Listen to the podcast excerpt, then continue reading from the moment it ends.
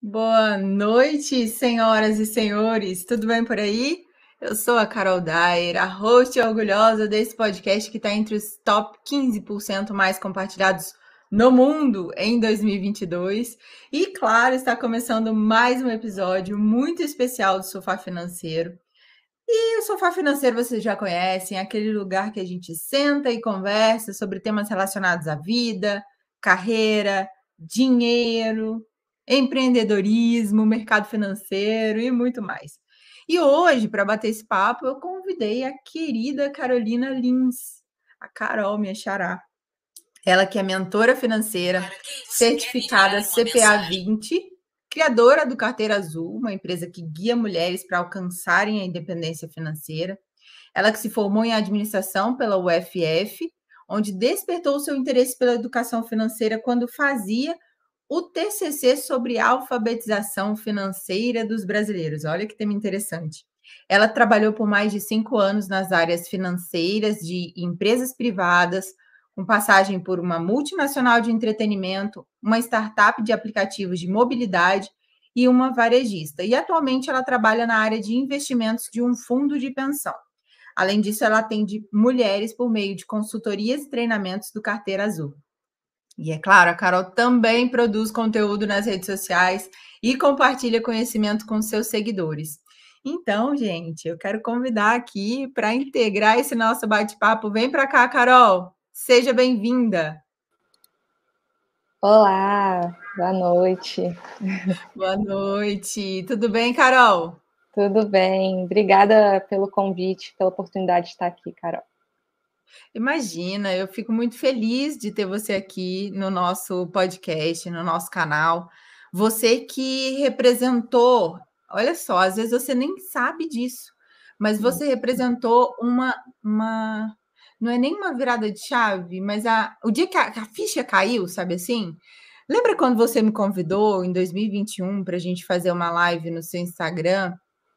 E eu estava com o escritório na mochila e eu estava lá é, em Stanford fazendo pesquisa na Califórnia. E foi muito interessante, porque naquele dia minha ficha caiu que a minha ideia tinha dado certo.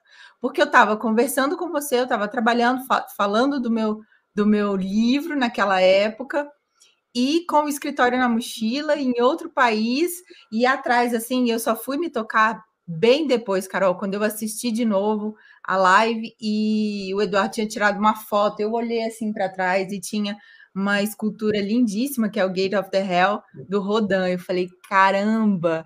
Então, aquele dia ficou muito marcado na minha vida e você faz parte dele, né? Porque foi você que me convidou. Nossa, e agora a gente tem a oportunidade de trazer você aqui para falar da sua obra, né, Carol? Conta para a gente um pouquinho como que começou essa ideia do Carteira Azul até uhum. se tornar um livro. Conta para gente. Então, foi é, ali final de 2018, eu estava no meu último dia de férias é, de um trabalho anterior no CLT e eu estava conversando com uma amiga pelo WhatsApp é, sobre os aprendizados assim que é, eu já tinha na época, os primeiros investimentos que eu fiz né, no Tesouro Direto e tal. E aí ela me deu esse empurrão, assim, falou, Carol, por que, que você não cria um perfil no Instagram para ensinar outras mulheres a investir? Porque Uau. eu já conversava com ela, com outras amigas do, do trabalho, assim, que eu ia é, aprendendo e fazendo, eu ficava muito empolgada e falava, cara, eu preciso compartilhar isso, ensinar principalmente outras mulheres. É, e assim, outra coisa que me motivou também, além desse empurrão dessa amiga, é, foi que um, um incômodo mesmo que eu tinha quando eu comecei a investir, porque eu não conhecia nenhuma mulher do meu convívio que investia, ou que pelo menos conversasse sobre isso, né? Uhum. E eu só via homens falando sobre isso. Inclusive, eu conheci o Tesouro Direto porque um colega de trabalho homem me apresentou, falou que era corretora de valores e tal, e aí depois eu segui pesquisando sozinha, porque eu sou uma pessoa muito curiosa, e aí quando eu começo, eu vou até o fim, vou pesquisando. E, e aí eu ficava incomodada com isso. Falei, gente, não é possível que é, é, sabe? Só eu de, de mulher no meu convívio, conheço outros investimentos além da poupança, porque assim, o máximo que, as mulheres conheceram era a poupança do meu convívio, né? Então, é, lembro assim que é um investimento, né, Carol? É, pois é. E aí também é, eu não, assim, tirando essas, essas amigas que eu compartilhava sobre isso, eu não tinha apoio nenhum assim na, na minha jornada. Pelo contrário, minha mãe ela ficava botando terror quando eu contei para ela que eu tinha feito meu primeiro investimento no Tesouro Direto. Ela ficava botando medo assim, ah, o governo vai confiscar seu dinheiro porque o Tesouro Direto é do governo federal. Eu, tá, mãe, mas qual e foi o investimento que o Collor confiscou? Ah, foi a poupança. Ah, então a poupança que o Collor confiscou é mais segura do que o Tesouro Direto. Ah, tá. então, assim, eram era umas, umas coisas que eu ouvia e eu, tipo assim, tá bom, vou ter que começar a entrar pelo, por um ouvido, sair pelo outro, e eu vou ter que correr atrás desse conhecimento sozinha, sem apoio mesmo. Então, foi, foi é, uma mistura de, de, de, situações, né? Assim, eu comecei e tal, aí teve se empurrando essa amiga, e aí, beleza, nos primeiros meses ali do Carteira Azul, eu fazia posts no, no Instagram mesmo, sobre investimento, sobre organização financeira e tal. E começaram a surgir algumas amigas das amigas, né, que aí foram indicando, falando, ah, você atende consultoria? Porque eu quero começar a investir, ou ah, eu estou é, desorganizada, eu quero me organizar para começar a investir. E aí foram surgindo as primeiras clientes, né, de, de consultoria individual, né, nessa, nesse boca a boca de uma amiga vai indicando outra amiga. E, e aí, naquele momento, quando eu comecei a atender as primeiras clientes pagantes, que eu vi que pô, carteira azul é um negócio, não é um, simplesmente um perfil numa rede social. É um negócio Sim. que é, potencializa, ajuda, transforma a vida de mulheres, principalmente as finanças e a relação que as mulheres têm com o dinheiro. Né? Que a gente sabe que ainda tem muitos, é, muitos obstáculos ainda que, que nós mulheres ainda precisamos superar com o dinheiro, né?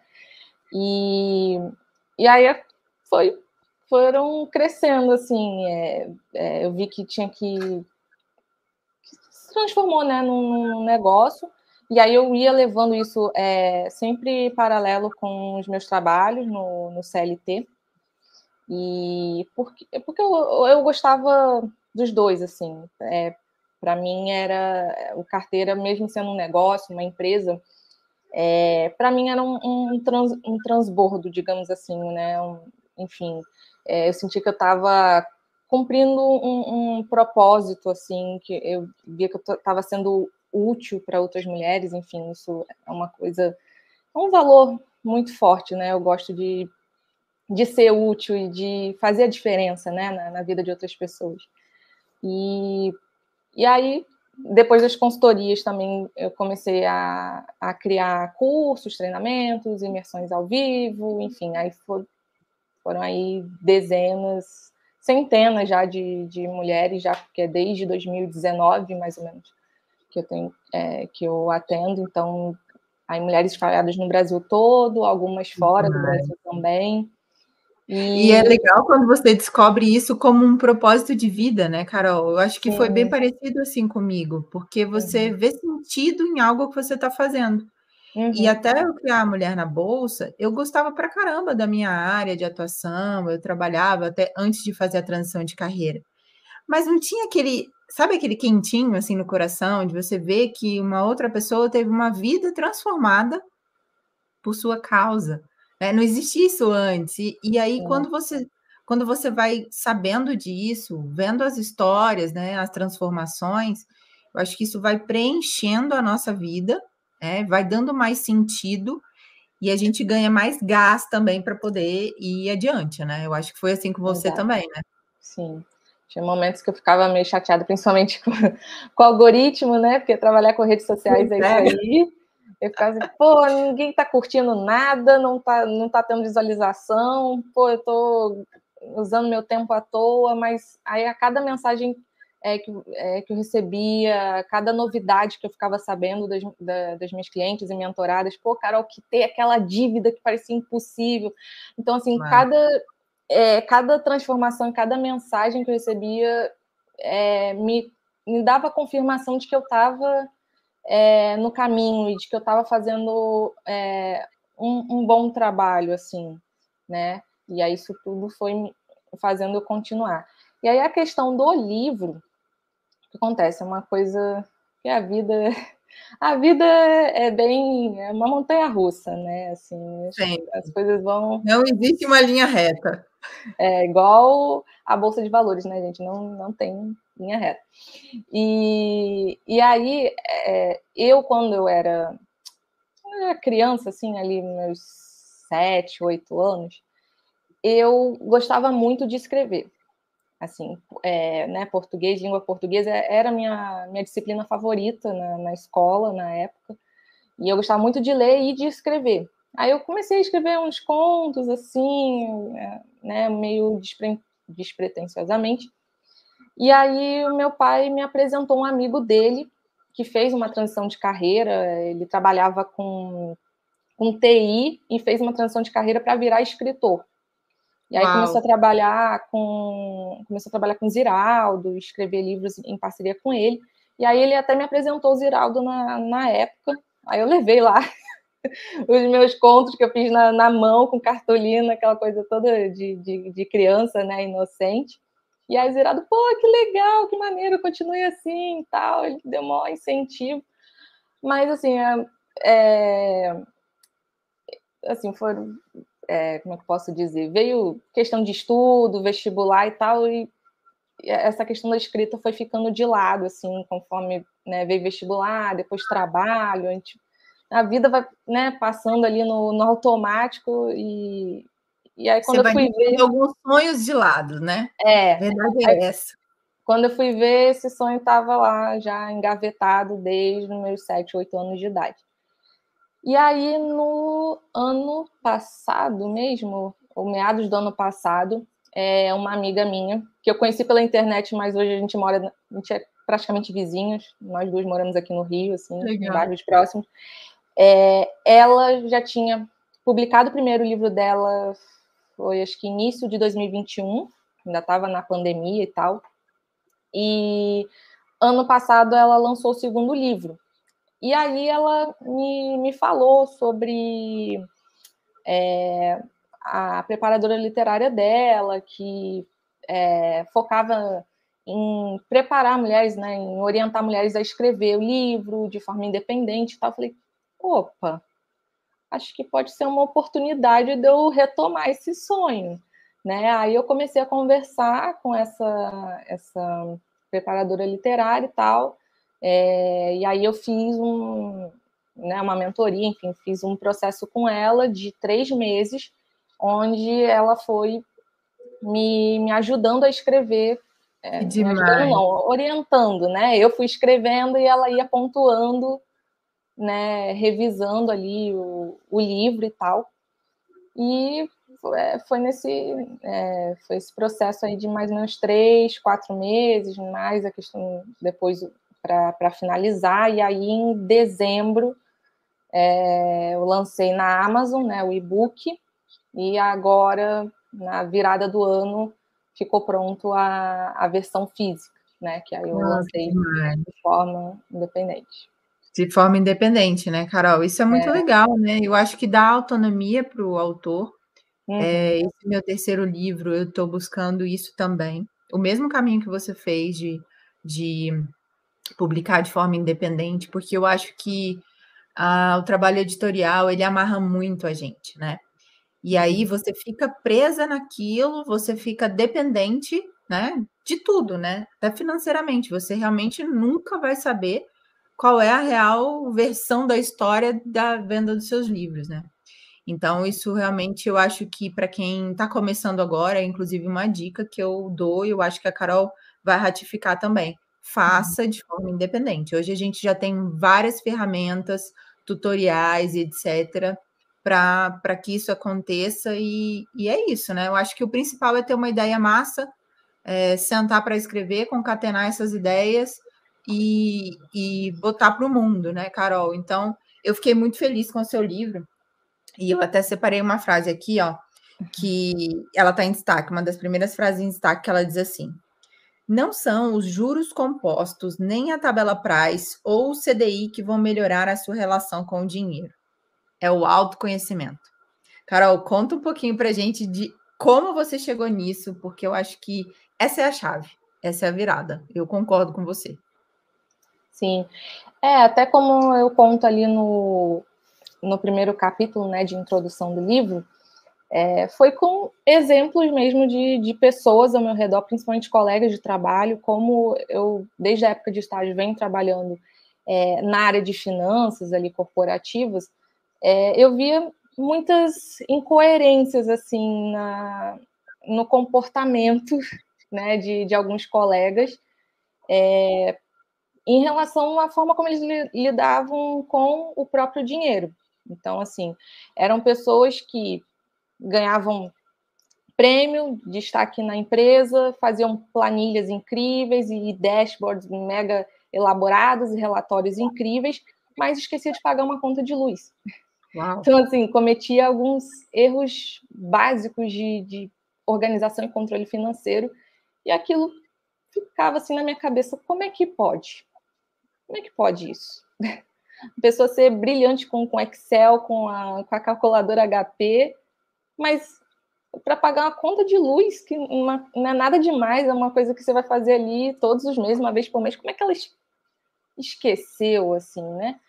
E, e aí veio também, combinou com a época que eu tava, comecei o meu projeto de, de TCC da faculdade, na verdade já o TCC em si, e, e aí foi o meu orientador, né, que foi meu professor de gestão financeira na faculdade, ele falou sobre o conceito de alfabetização financeira.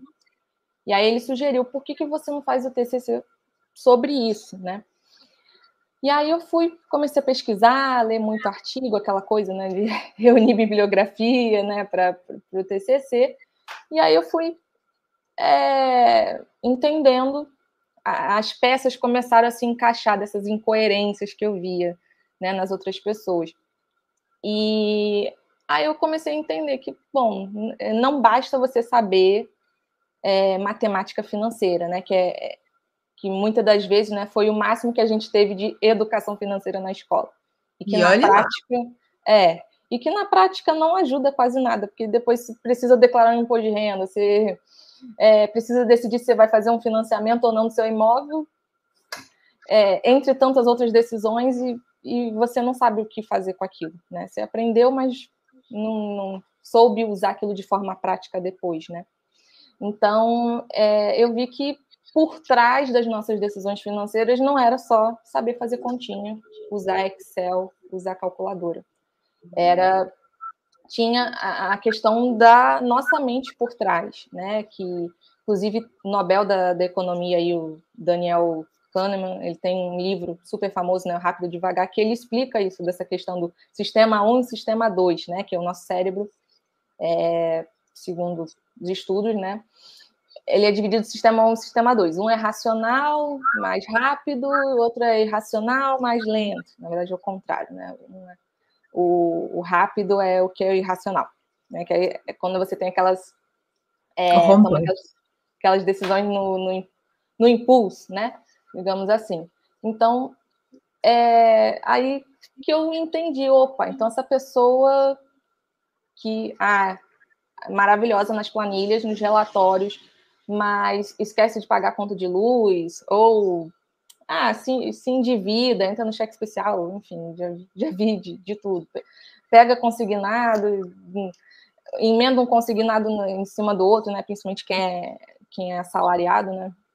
Então, assim, eu via muito isso e aí eu entendi por quê. Por, porque vem questões é, comportamentais e, e, psicológicas por trás, seja de é, questões que a gente viveu na nossa infância, é, exemplos dos nossos pais e da nossa família, forma como eles lidaram com o nosso dinheiro inconscientemente afetou na forma como a gente já adulto começou a lidar com dinheiro, a maioria de nós, né?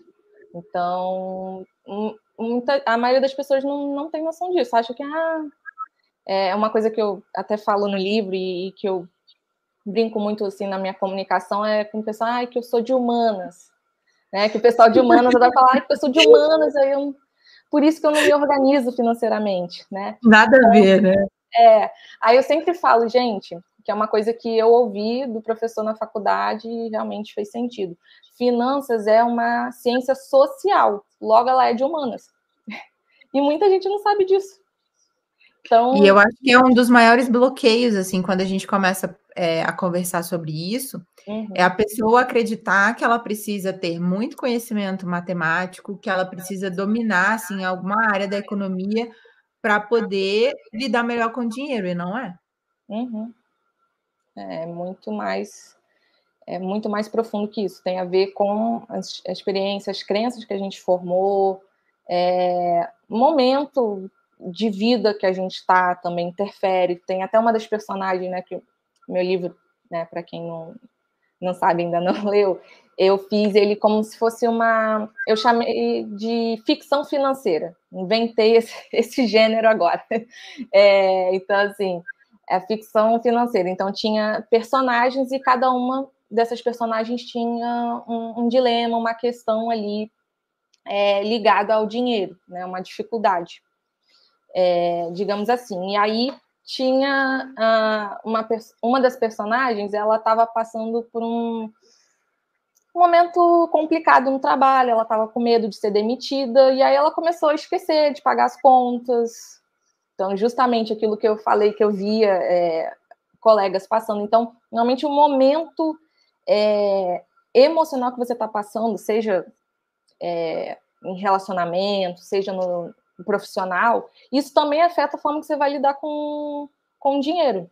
Porque, por exemplo, se você está passando por um problema muito chato, sei lá, estou é, me divorciando, ou acabei de ser demitida do, do emprego, isso é, te dá uma certa um distanciamento, uma repulsa de você olhar para o seu dinheiro. Porque, pô, eu já estou com um problema aqui, aí vou ter que ficar uhum. olhando para o dinheiro, ainda mais que eu sou de humanas e, eu, e dinheiro é chato, entendeu? Vai juntando tudo isso. Então, por isso. Vou que... deixar para alguém tomar conta, eu não.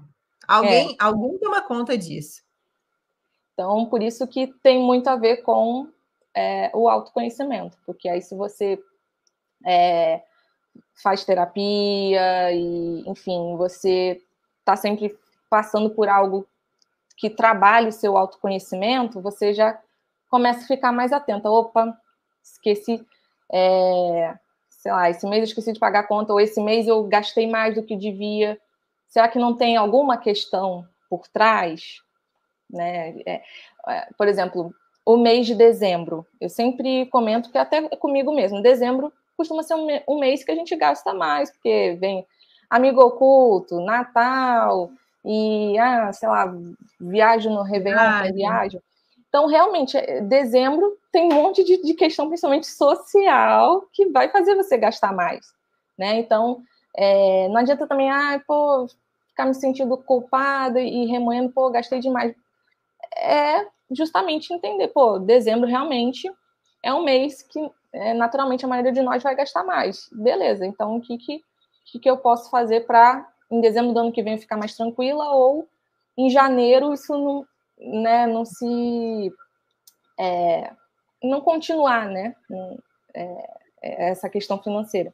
Então, por isso que tem a ver com o autoconhecimento, porque aí se você tem noção dessa, dessas questões por trás, seja né, sociais, como eu falei, do mês de dezembro, ou seja, de uma questão realmente específica que está acontecendo na sua vida, aí você, você já começa se tira um peso mesmo, assim, você começa a lidar ali com. É, começa a olhar com seu dinheiro de forma mais, mais leve, mais consciente, né? E aí as coisas vão, vão fluindo, fica mais fácil de resolver se você está com uma dívida, por exemplo. Enfim. Perfeito. Eu estou, inclusive, Carol, compartilhando aqui a tela da Amazon Estou mostrando aqui o seu livro Em Busca da Carteira Azul, a jornada para a independência financeira feminina. Galera, quem estiver aí nos ouvindo, nos assistindo, fica a dica para vocês já baixarem no Kindle ou pedir também o livro, né, Carol? Você comentou que agora tem o livro físico, não é isso? Isso, é porque acontece, na Amazon, eles, é, quando você publica lá pela, pela plataforma deles, tem toda uma, uma questão burocrática, eles mandam imprimir lá na Amazon dos Estados Unidos para depois distribuir, enfim, é um processo demorado. Então, para eu não ficar sem é, conseguir vender né, essa versão física, como estavam me pedindo muito, né, as pessoas. É, eu fiquei até surpresa nesse processo, como as pessoas ainda gostam de, do livro físico. Do livro, né? de tirar é, o livro, né? Aconteceu isso comigo também.